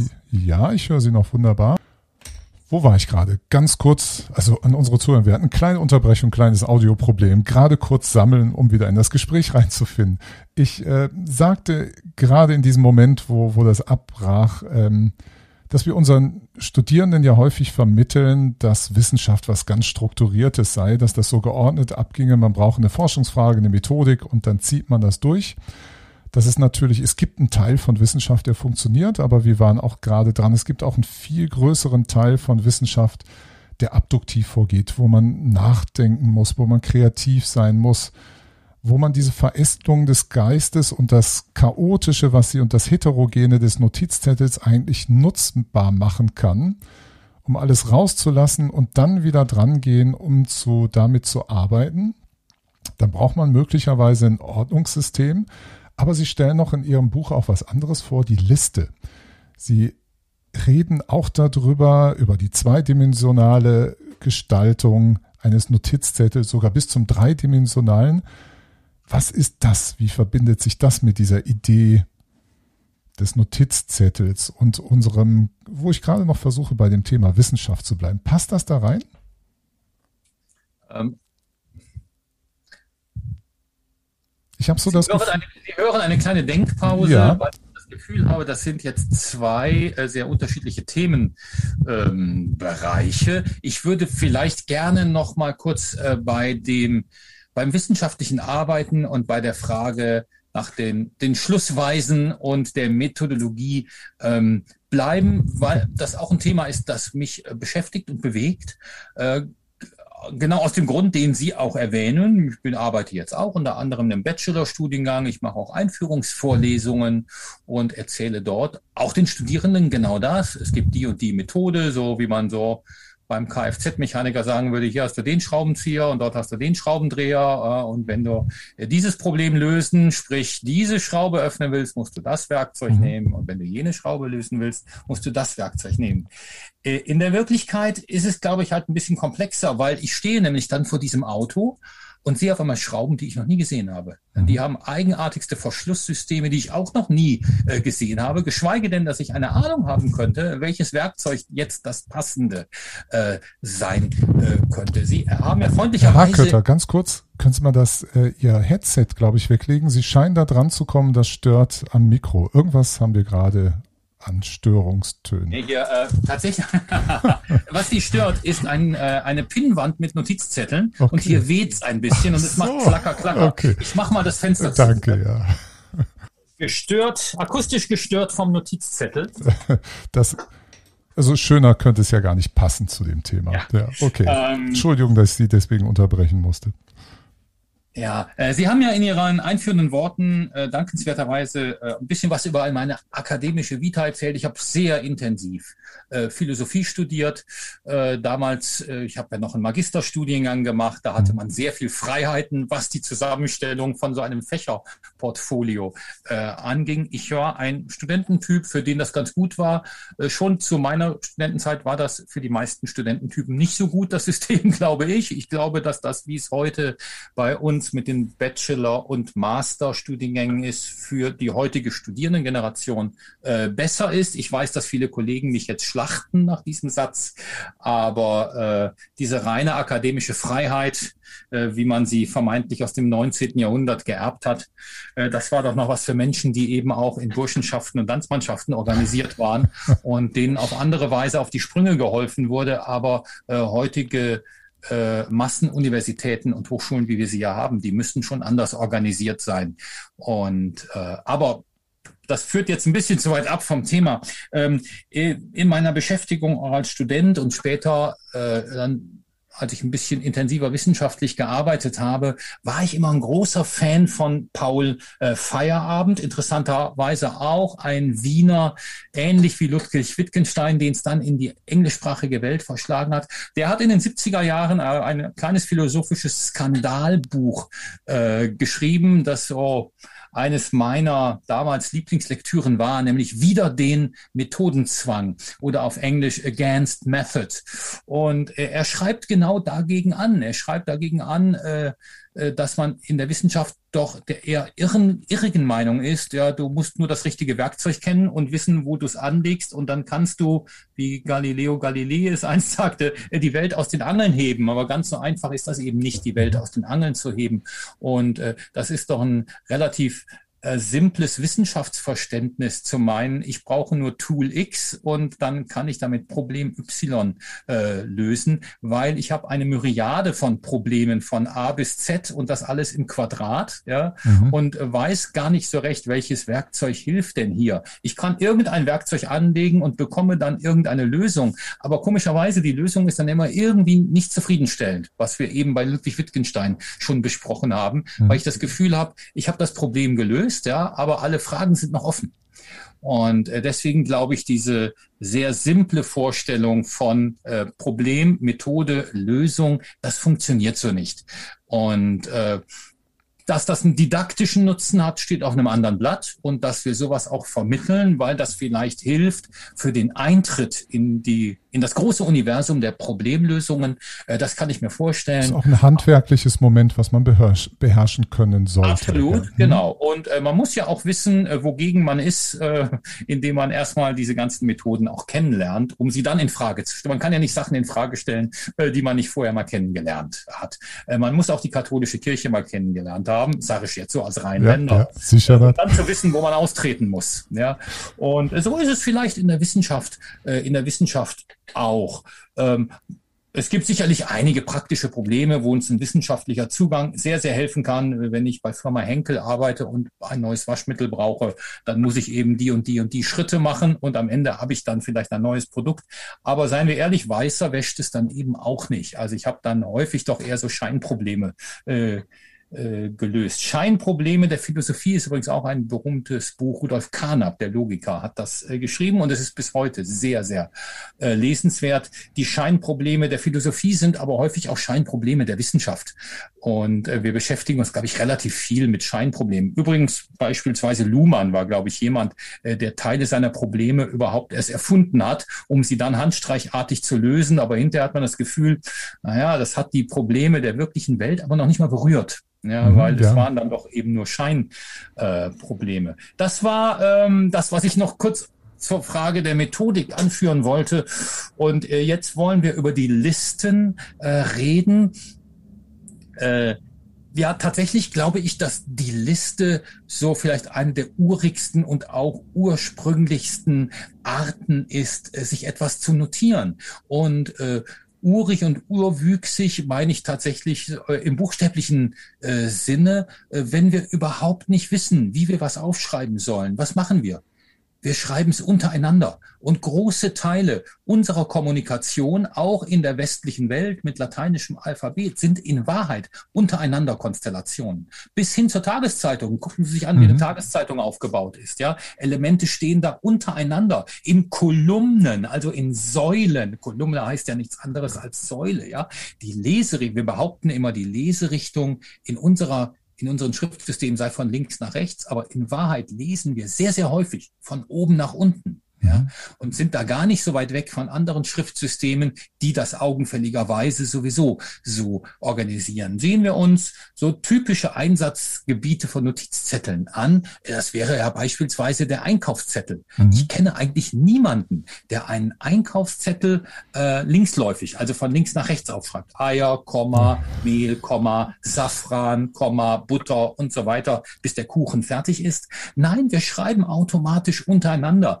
Gehen gehen wir in die Kultur- und Schriftgeschichte äh, zurück, dort, wo Schrift erfunden wurde, im Zweistromland, in Mesopotamien oder in Ägypten. Wie wurde geschrieben? Es wurde untereinander geschrieben. Warum? Weil Schreiben ursprünglich eine buchhalterische äh, Funktion hatte. Ja, wenn wir addieren, schreiben wir auch untereinander. Das haben wir direkt aus Babylon übernommen, wenn man so will, weil es, glaube ich, eine natürliche Art ist, äh, Dinge vergleichbar äh, zu machen. Man hält nämlich Dinge, die man vergleichen will, gar nicht nebeneinander, man hält sie über und untereinander, um zu sehen, passen sie oder passen sie nicht. Das kann ich nebeneinander gar nicht beurteilen. Ich kann es nur über und untereinander. interessant, ne? Das organisatorische Mittel hilft uns beim Analysieren, Separieren, Ordnen, Zusammenfassen. Dann kommen Sie auch zu dem zweidimensionalen. Dann kann ich ja sogar anfangen, auf dem großen Zettel zu arbeiten, wieder einzufügen, zu denken. Ich kann versuchen, der Zettel also als Struktur, die Liste als Grundelement der Strukturgebung. Ja, äh, sehr wichtig ist ja beim Notizzettel auch äh, der ganze weiße Raum, äh, der auf dem Blatt nicht beschrieben ist, weil dadurch wird das Medium ja erst zum Universalmedium. Ich kann nämlich ergänzen, ich kann zwischen die Zeilen schreiben, ich kann Marginalien machen, also an den Rand schreiben, ich kann Verweise machen, Pfeilchen machen, ich kann Dinge ein. Das klappt natürlich alles nur, solange der Zettel nicht komplett von oben bis unten vollgeschrieben äh, ist. Also das Organisationsprinzip des Notizzettels ist, lasse Raum. Das war übrigens auch die äh, durchaus äh, brillante Idee äh, des Zettelkastens. Der Zettelkasten ist ja, äh, kann linear organisiert sein, aber er bietet mir immer die Möglichkeit, dazwischen zu schalten. Ja, also ich kann einen Zettel rausnehmen oder ich kann an beliebiger Stelle auch neue Zettel einfügen. Und dadurch habe ich ein reproduzierbares und flexibles und produktives ähm, System, das ich so nicht habe, wenn ich eine gebundene Kladde nehmen würde und auf Seite eins oben links anfangen und alles eben vollschreiben, bis ich irgendwann auf der letzten Seite unten rechts äh, angekommen bin. So ein System ist nicht produktiv. Der mhm. Notizzettel ist aber produktiv, weil er mir durch Weißfläche und durch untereinander Konstellation die Möglichkeit gibt, da reinzufunken äh, und alles auch nochmal ganz anders zu machen. Das Interessante ist aber, dass das auch wieder ein Mittel ist, zu denken, Struktur zu geben, während der Notizzettel an sich, wie Sie ja schon sagen, hat die Funktion, um wieder zu vergessen, ähm, um Denkressourcen freizusetzen, aber sind auch im wissenschaftlichen Arbeiten, da wir uns ja mal eben davon gelöst haben, dass wir sagen, wir müssen ja nicht diese Struktur äh, des, des funktionellen Methodischen, dann sind das auch die elementaren Denkwerkzeuge unserer Wissenschaft, oder? Wenn wir in diesem Bereich des Abduktiven, wenn wir neue Ideen suchen, wenn wir organisieren. Also ich erlebe auch sehr viel bei mir, dass erst in dem Moment, wo man seine Listen macht, ob die jetzt genau Listen oder ob es eine Mindmap ist, geht ja alles in die gleiche Richtung, dann erst sam sammelt man Erkenntnis, genauso wie mit dem Verfassen von Notizen. Sie schreiben ja, ja. auch an einer Stelle, dass äh, wer schreiben denkt, nähert sich sehr schnell der Logik und die Logik der Bildfläche hilft auch. Ja, es gibt so eine, ja, sicherlich eine eigene Logik, äh, die sich einfach durch Konstellation ergibt. Ja, ähm, äh, wie hat äh, Abi Warburg seine Bücher äh, organisiert. Er hat das Prinzip der guten Nachbarschaft äh, gehabt. Er hat gesagt, ich, ich sortiere doch nicht alphabetisch. Ja, warum soll denn eigentlich der Müller neben dem Meier stehen, nur weil beide mit M anfangen? Nein, ich muss äh, Konstellationen schaffen, wo Dinge zusammenpassen. Und das hat so seine ganz eigene Logik. Und so machen wir es ja auf Zetteln auch. Das Notizbuch spielt ja im Übrigen auch in äh, vielen Wissenschaftszweigen eine äh, elementare Rolle, beispielsweise als Laborbuch bei Experimenten Momenten, wo ich einfach nur schnell Ergebnisse festhalte, halte, um sie später in der Reflexion weiter zu verarbeiten, zur Theorie auszubauen oder um mit Experimentalergebnissen meine Theorie ähm, zu bestätigen. Und all das mache ich ja notierend. Es gibt heute Versuche mit digitalen Laborbüchern, also digitalen Notizzetteln. Ja. Ich glaube, das ist zum Scheitern verurteilt, äh, weil äh, dieses ganze Digitale mit diesen typografischen Möglichkeiten, die wir haben, das täuscht so eine Fertigkeit, äh, so eine Voll Vollendetheit vor. Das sieht alles viel zu gut aus. Ja? Mhm. Aber auch das Notieren von Experimenten oder wissenschaftlichen Zwischenergebnissen, da brauchen wir ein Medium, das uns auch als Medium in der Schrift zeigt, augenfällig macht, das hier ist noch nicht fertig, das ist nur hingesudelt. Ich muss das erst fertig machen. Das ist, glaube ich, das große Problem äh, beim digitalen Schreiben, wenn ich heute mit so einem Textverarbeitungsprogramm äh, meine Hausarbeiten schreibe. Die Sachen sehen sofort viel zu gut aus. Und ich merke gar nicht mehr am Schriftbild, oh Mann, oh Mann, da muss ich auch noch mal ja, dran. Und äh, ich bin gerade noch so also eine der ersten Anschaffungen in meinem ersten Semester an der Uni Göttingen war damals ein äh, Atari ST 1040 Computer. Nein, gab, den hatte ich auch. Damals bei Karstadt zu kaufen für knappe 900 D-Mark, glaube ich. Aha. Und war mein großer Stolz.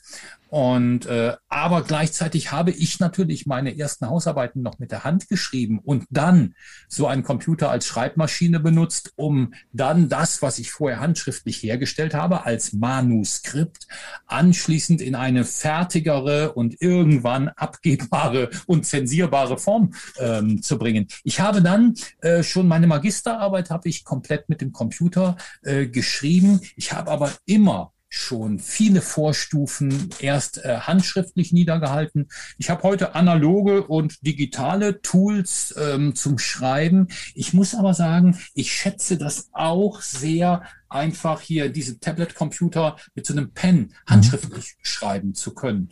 Das ist nicht jedermanns Sache. Äh, wir haben aber äh, kognitionswissenschaftliche und auch kommunikationswissenschaftliche Experimente, die darauf hindeuten, dass das Denken, gerade das kreative Denken tatsächlich angeregt wird durch dieses durch dieses manuelle, durch dieses auch haptische äh, Schreiben. Im äh, Englischen und Amerikanischen hat es das ja fast zu einer Art von Proverb, von, von Sprichwort äh, gebracht. The pen is mightier than the keyboard. Also der Schreibstift, der ist mächtiger als die Tastatur. Ja, ich habe mehr Möglichkeiten, wenn ich etwas erstmal handschriftlich vorformuliere und dann wirklich das digitale Gerät, äh, das Textverarbeitungsprogramm vielleicht für eine Reinschrift als ja, Schreibmaschine benutze. Mal davon abgesehen, dass ich mit dem Stift jederzeit auch eine Skizze anfertigen kann, was ich mit dem Keyboard nicht hinbekomme.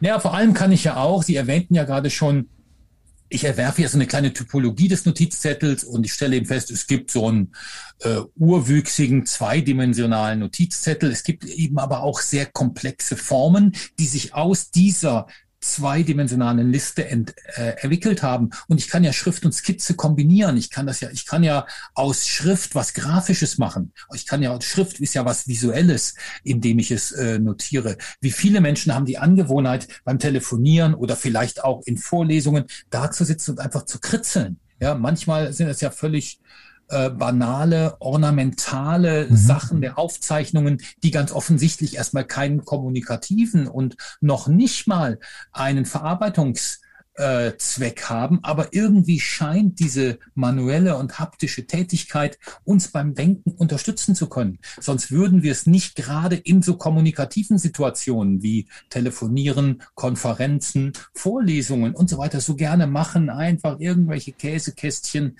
äh, voll zu malen kommen wir mal gerade so, so gegen Ende, Herr Harkötter, noch zu dem, weil ich würde mir vorstellen, dass einige zu mir sagen, Herr, Herr der Herr Harkötter und Sie, Herr Herzberg, sind alle so Dinosaurier. Wir sind jetzt im Digizän angekommen. Wir machen alle Notizen und wenn man auf YouTube nachschaut, gibt es einen Haufen Tools und Videos, die erklären einem Notizen mit wahnsinnig raffinierten Tools zu machen. Alles natürlich dann in der Cloud äh, oder auch als besonderes Feature lokal. Das kann man durchsuchen, das kann man äh, sich Verbindungen anzeigen lassen und dann ist man mächtiger als alles, was wir mit Papier je hingekriegt hätten. Ich würde aber vermuten, so sehr Sie auch dem Digitalen zugewandt sind, Sie werden behaupten, dass das nicht so ganz zutreffend sein wird, so eine Vorhersage oder eine solche Leistungsfähigkeit dem Digitalen zuzutrauen. Also müssen wir jetzt mal unsere Studierenden wieder ein bisschen enttäuschend. Ja, auch hier müssen wir wieder ähm, so ein bisschen die Probleme auseinanderhalten. Das eine ist ja dieses Argument, ja, wenn ich digital schreibe, äh, dann kann ich suchen und finden. Das setzt aber voraus, dass wir finden wollen. Und äh, das ist ja der, an, eine der anderen Hypothesen, die ich so ein bisschen beiläufig in meinem Buch äh, durchfechte, dass ich glaube, dass wir häufig gar nicht schreiben, um etwas wiederzufinden, sondern wir schreiben, um es loszuwerden. Wenn wir es loswerden wollen, gibt es gar keine Bewandtnis, es wiederfinden zu können. Ja, weil es soll ja weg sein. Ich möchte es ja rauskriegen. Ähm, Vielleicht durch einen Zufallsfund entdecke ich es doch irgendwann wieder und womöglich hilft es mir dann auf die Sprünge. Aber äh, seien wir ganz ehrlich, äh, wie hat Konrad Adenauer äh, einst gesagt, was geht mich mein Gerede von gestern an? Was geht uns unser Geschreibe von gestern an? Wir wollen doch die Probleme von heute ähm, lösen. Dass ich vor zehn Jahren mal einen genialen Gedanken hatte, schön und gut, aber wenn ich mir den heute angucke, stelle ich fest, boah, naja, Ganz so genial war er dann eben doch nicht. Das ist so wie mit besoffenem Kopf aus der Kneipe kommen und schnell noch ein Liebesgedicht schreiben. Man sollte es besser am nächsten Tag nicht mehr wiederfinden, weil es war wahrscheinlich doch nicht so genial. Und ähm, also das mit dem Suchen und Finden finde ich kein gutes Argument. Das andere ist ja die Frage, die auch in der Medienkulturwissenschaft äh, eine Zeit lang durchaus äh, intensiver diskutiert wurde, nämlich was ist eigentlich das Universalmedium unserer Zeit? Und dann gibt es eben einige namhafte Vertreter und Vertreterinnen des Fachs, die dann sagten, ja, der Computer ist das neue ähm, Universalmedium oder die digitalen Medien insgesamt schon interessant, dass man den Plural digitale Medien stimmt, benutzt, um dann zu sagen, das sei das Universalmedium. Das funktioniert schon auch grammatisch offensichtlich gar nicht so ganz gut und zeigt, dass da irgendwas faul ist ähm, dran. Äh, für mich gibt es da ein paar theoretische und ein paar ganz pragmatische äh, Argumente. Das pragmatischste Argument finde ich immer, ein Medium, äh, für das ich eine Steckdose brauche, kann kein Universalmedium sein weil äh, wenn ich einen Gedanken habe, den ich weiter verarbeiten will, wozu ich ein Medium als Hilfe brauche, möchte ich nicht auf irgendeine technische Hilfe angewiesen sein, weil was mache ich denn mit dem Gedanken, wenn ich keine Steckdose habe? Mhm. Das klassische Phänomen unserer Studierenden, die dann sagen, oh Gott, mein Akku war leer, ich konnte das jetzt nicht mehr bearbeiten. Dann sage ich, Pech gehabt dann nehmen einen Stift und ein Stück Papier. Ja? Äh, aber das Argument kann man ja nicht gelten lassen. Es war keine Steckdose in der Nähe. Und unser Denken lässt das Argument auch nicht zu. Ja, das Denken wartet nicht darauf, dass ich endlich den Akku wieder geladen habe. Es will jetzt raus. Ja, sonst ist der Gedanke weg und ich konnte nicht ihn zu Ende denken, zu Ende verarbeiten, zu einer Problemlösung äh, führen und, und, und. Das scheint mir ein ganz äh, pragmatisches Argument äh, zu sein. Wir können aber auch konstatieren, dass es ja so ein Revival des Analogen gibt. Und das scheint mir auch ein bisschen für unsere Bedürfnislage ähm, zu sprechen, dass wir vielleicht auch ähm, ein großes Misstrauen haben, äh, was äh, die Benutzung von digitalen Maschinen als Denkhilfe und Denkwerkzeug angeht, denn dazu brauche ich auch ein Vertrauensverhältnis. Soll ich meine Gedanken wirklich einer digitalen Maschine anvertrauen, von der ich gar nicht so ganz genau weiß, was sie damit macht? Wer zum Beispiel meine Gedanken dann mitlesen kann, wo diese Gedanken äh, gespeichert werden und wer dann darauf Zugriff hat und sie womöglich seinerseits dann weiterverarbeitet, aber leider dann ohne mein Zutun. Äh, also auch das scheinen mir Argumente zu sein, äh, das Vertrauen in digitale Medien, was die Unterstützung unserer Denkarbeit angeht, nicht allzu groß werden zu lassen. Auf der anderen Seite nutzen wir einige digitale Medien ja wie selbstverständlich auch als Denkwerkzeuge. Denken wir an den Taschenrechner. Ja, und der Taschenrechner äh, nimmt uns natürlich eine Geschwindigkeit äh, Arbeit ab, die wir früher noch tatsächlich mit der Hand und auf äh, kariertem Papier auch zu Wege gebracht haben. Äh, wir haben aber ungleich länger äh, gebraucht dafür und wir würden dann auf diese Tools auch gar nicht mehr verzichten wollen und vermutlich auch gar nicht mehr darauf verzichten äh, können. Wir haben ja auch viel kulturelles Wissen verloren, dadurch, dass wir es delegiert haben an äh, digitale Geräte. Ähm, das kann man jetzt kulturgeschichtlich beweinen und traurig und entsetzlich finden, aber als Wissenschaftler muss ich sagen, äh, wir müssen es auch einfach konstatieren und feststellen, so ist es. und wenn wir auf der einen Seite was verloren haben, werden wir auf der anderen Seite vermutlich auch etwas äh, gewonnen haben äh, dadurch. Und man kann nur hoffen, dass es ungefähr in der Balance ist. Dann ist es ja schon ein ganz gutes Verhältnis. Sie haben ja auch überzeugend an anderer Stelle dargelegt, der Information Overload, den wir haben, der löst sich auch durch den Übergang ins Digitale nicht. Es wird immer schlimmer. Äh, wir fangen dann an, jeden Unsinn einzupflegen, haben eine Datenmenge, die mit dem gleichen Problem da stehen wie Luhmann mit seinen 90.000 Zetteln. Äh, es scheint nicht wirklich was zu lesen. Trotzdem noch eine Frage. Wie haben Sie Ihr Buch geschrieben? Zehn Jahre haben Sie mir im Vorgespräch erzählt, haben Sie dran gesessen. Sie kommen gar nicht umhin. Ähm, ein, Sie müssen notwendigerweise einen Haufen Zettel geschrieben haben. Aber wie haben Sie individuell diese Komplexität bewältigt, so ein Projekt zum Abschluss zu bringen? Ja, ähm, von Heinrich und von Heinrich von Kleist gibt es so einen schönen kleinen Aufsatz, die allmähliche Verfertigung äh, des Gedankens beim Reden. Mhm. Ähm, ich würde das Reden durch das Schreiben ersetzen und sagen, ja, wir haben so eine allmähliche Verfertigung des Gedankens äh, beim Schreiben. Natürlich habe ich unzählige äh, Vorarbeiten. Ich war viel in Archiven. Ich war im Arno Schmidt Haus. Äh, ich war im Literaturarchiv in Marbach und habe mir dort Dinge scannen lassen, habe sie selber abgeschrieben, zum Teil fotografiert. Das alles habe ich natürlich irgendwo aufgehoben. Äh, einerseits in mehreren Leitsordnern, die hier noch stehen, dort, wo es sich um analoge Medien handelt und einer, andererseits natürlich auch digital, wozu ich wieder verschiedene äh, Tools genutzt habe. Ich habe auch so eine Notizzettel App, wo ich Dinge auch reinschmeißen kann als äh, Container. Äh, sehr gerne schreibe ich aber auch einfach, ich mache mir ein neues Word-Dokument auf, schreibe irgendwas rein, gebe ihm einen sprechenden Dateititel und pack's in irgendeinen Ordner. Der Ordner landet in einem anderen Ordner und irgendwo steht dann ein Überordner, äh, der dann Zettel heißt oder Zettelbuch oder wie auch immer. Mhm. Ja. Ähm, und irgendwann geht man dann ans tatsächliche Schreiben, also an das äh, Puzzlespiel, das wir Schreiben äh, nennen. Und jetzt wollen wir all diese Dinge zum Sprechen bringen. Und was passiert? Es gibt so eine Art stochastischen Zugriff. Ja, man stellt also fest, ich habe nicht all mein Material präsent.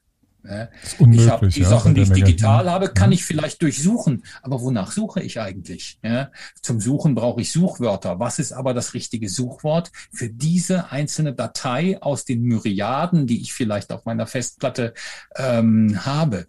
Äh, was also passiert ist, äh, ich muss ständig ich nenne das das Revis äh, Revis Revisitationsproblem oder Revisionsproblem bei der Arbeit mit Notizzetteln. Das haben wir alle und das hatte ich bei so einem großen Projekt auch. Wir haben das Revisionsproblem, dass wir eigentlich ständig wieder und wieder lesen müssten, was wir vorher geschrieben und gesammelt ähm, haben. Das gelingt zum Teil, zum Teil weiß man dann, da war doch das, da war doch das. Da ist Gedächtnis auch was Verrücktes. Ja, ich erinnere mich ja nur dran, wenn ich es im Gedächtnis habe.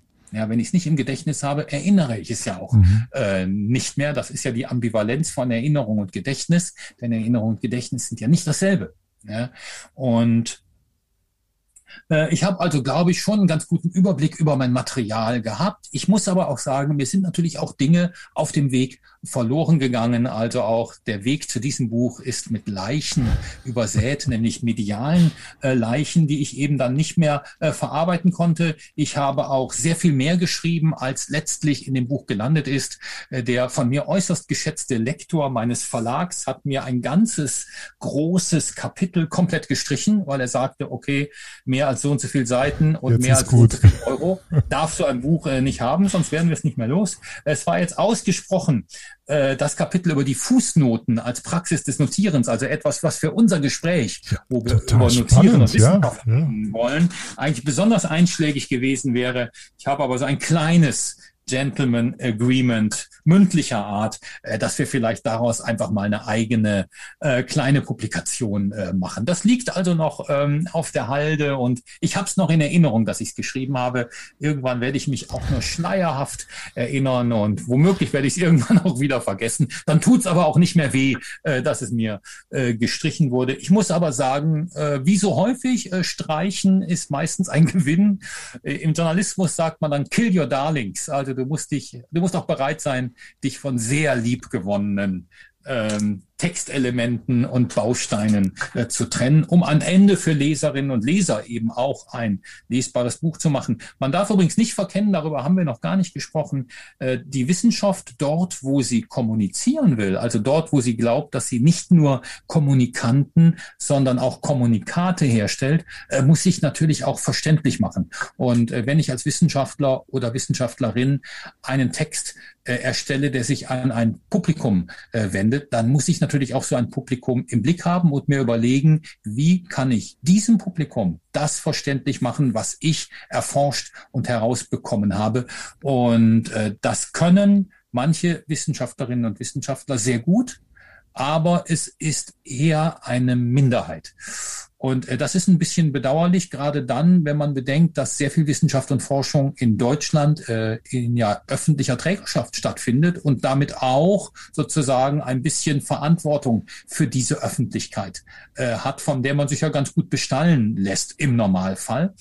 Ähm, da finde ich, hat man schon auch so eine kleine medienethische Verpflichtung, äh, dieser Öffentlichkeit was wiederzugeben und die Öffentlichkeit auch partizipieren zu lassen. Hier spricht vielleicht ein bisschen jetzt auch der Journalist, der wieder in die Wissenschaft ja, gegangen ja, ist. Genau. Das muss kein Fehler sein. Und äh, aber ich finde schon, so ein bisschen diese Verantwortung gibt es schon auch, sich verständlich zu machen. Viele Wissenschaftler machen sich ja untereinander nicht verständlich. Also der eine versteht ja das Geschreibe vom anderen nicht. Das sieht man ja an diesen ganzen Kommentierungen und diesen Review-Verfahren und so weiter, dass man das Gefühl hat, ja, eigentlich schreibt man nur für sich selber. Äh, das war die Aussage äh, von diesem Fußnotenkapitel Kapitel, dem gestrichenen, dass sie sagt, ja, Wissenschaft produziert öfters, als sie glaubt, auch selber eigentlich Kommunikanten ohne Kommunikat. Sprich, sieht aus wie Kommunikation, sie gelingt aber nicht, sie kommt gar nicht zustande, weil man doch an den Leserinnen und Lesern vorbeigeschrieben also hat. So eine wissenschaftliche Selbstvergegenwärtigung im Schreiben, was eigentlich so aussieht, als wäre es an jemand anders gerichtet, aber ich schreibe dauernd Fußnoten mir selber hinzu damit ich mich erinnere an meine eigene Gedankenwelt. Ist das so in die Richtung? Ja, und was ich eben noch zum Ausdruck bringen wollte mit der allmählichen Verfertigung des Gedankens beim Schreiben, ist, dass mir doch immer wieder auffällt, äh, wenn ich dann loslege, wenn ich anfange zu formulieren, dann hilft mir meine Sammlung, es helfen mir meine Elaborate, Manuskripte, Notizen und wie wir sie nennen wollen.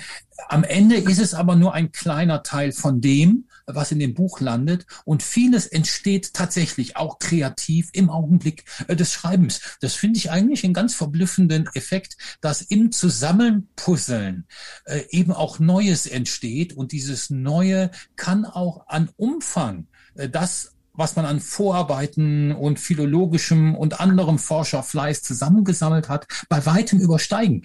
Und das finde ich einen ganz verrückten und interessanten und auch noch nicht so ganz intensiv ähm, erforschten äh, Effekt, den es beim nicht nur beim wissenschaftlichen Schreiben gibt, aber eben auch beim wissenschaftlichen schreiben. Ähnlich mag es sein, ich bin kein Naturwissenschaftler, ich interessiere mich aber sehr äh, für Naturwissenschaften und äh, habe ja auch in dem entsprechenden Kapitel in meinem Buch mich beispielsweise mit den erhalten gebliebenen Notizbüchern von Ernst Mach äh, beschäftigt, wo man auch ein bisschen beim Denken und beim wissenschaftlichen Forschen zugucken kann.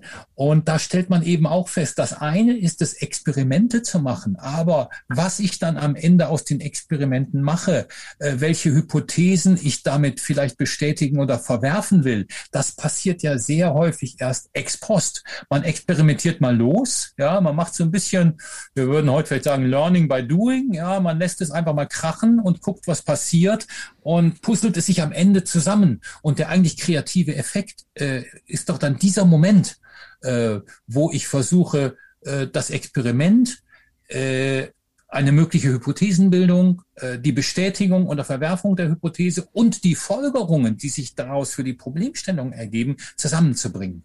Und äh, das ist so vielleicht der magische Moment im Erschaffen von wissenschaftlichen und auch anderen Erkenntnissen. Und der passiert beim Schreiben. Und äh, das kann große, ich bin Schreiber, na klar, ich habe auch als Journalist gearbeitet und ähm, äh, das kann große Glücksgefühle auslösen, finde ich, wenn man so merkt, ach, da funktioniert was, da kommt was zusammen und es wird bündig. Ja, dieses Glücksgefühl hat beispielsweise ein Ludwig Wittgenstein praktisch nie gehabt, auch ein Leonardo da Vinci. Leute, die beim Notieren geblieben sind, haben das Glücksgefühl nie gehabt. Sie haben vielleicht andere äh, Glücksmomente gehabt. Äh, Leonardo da Vinci schreibt viel über Glücksmomente. Er beschreibt zum Beispiel Bergwanderungen. Er hat ja in Norditalien nahe der Alpen gelebt. Äh, er schreibt das Glück des Fliegens, obwohl er selber nie geflogen ist, aber er hat sich ja intensiv mit dem Vogelflug und mit künstlichen Flughilfen äh, beschäftigt.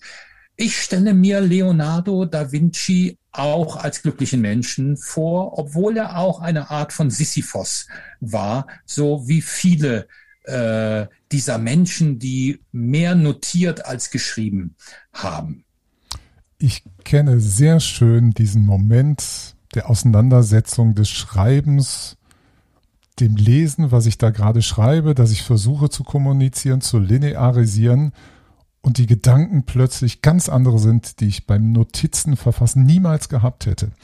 Der Notizzettel hat aber seinen eigenen Wert im Auffassen von völlig chaotischem Denken, das ist eine faszinierende Kombination. Ich weiß, äh, wer uns jetzt so zugehört hat, ich weiß nicht, was, was resultiert daraus. Wir haben jetzt keine Systematik geboten. Wir haben mal wieder das Geheimnis offen gelassen. Wie geht das? Es ist mehr ein Tun und Herausfinden für einen selber, welche Faszination für uns beide offenbar auch im Schreiben liegt und im Notieren. Und das System muss jeder selber irgendwelche eigenen Erfahrungen. Das, das finde ich, zeigen auch Ihre Beispiele im Buch da gibt es keine Systematik, die man rausziehen kann. So musst du das machen, sondern jeder Mensch muss was anderes finden. Ja, jeder hat seine eigene Handschrift. Wir sagen das ja auch so metaphorisch, die eigene Handschrift ähm, haben. Und ich glaube, man hat auch eine Handschrift im Denken. Ja, und jeder hat seine eigene Zusammenballung von Ideen, Wünschen, Begierden, Bedürfnissen, Spleens, Verrücktheiten und so weiter. Da sind wir alle eben auch Individuen. Kein Wunder, äh, dass diese Zeit, in der meiner Meinung nach diese Kunst des Notierens vielleicht zum ersten Mal so richtig zur Blüte kam, eben auch als die, die die, das Zeitalter des Individualismus bezeichnet wird, nämlich die Renaissance, der Humanismus. Ja, äh, da bekommt eben auch das Individuelle und damit auch das Individuum äh, vielleicht auch zum ersten Mal in der Menschheitsgeschichte äh, so richtig einen Wert zugesprochen und äh, bekommt eben auch die Lizenz, eine Handschrift zu entwickeln und diese Individualität auszuleben. Lieber Herr Haarkötter, es hat mich sehr gefreut, dass Sie Zeit gehabt haben zu diesem Gespräch. Es ist auch immer was ganz Besonderes, wenn man die Chance hat, mit einem Autoren eines Werks in Dialog zu treten, was mir auch nochmal jetzt ganz aus meiner Warte gedacht, nochmal ganz anderes Erschließen eines Werks möglich macht. Und ich habe mir ein Zitat rausgesucht, glaube ich, zum Abschluss an unsere Hörerin. Sie schreiben nämlich recht gegen Ende des Buches, in unseren Notizzetteln, Sudelbüchern und Tagesschriften sind wir alle so verwegen wie Leonardo da Vinci und sind wir auch alle so ein bisschen verrückt wie Ludwig Wittgenstein. Vielen Dank, lieber Herr Hakelter. Herzlich, ich danke Ihnen ganz, ganz herzlich. Viel Erfolg noch. Ciao, ciao.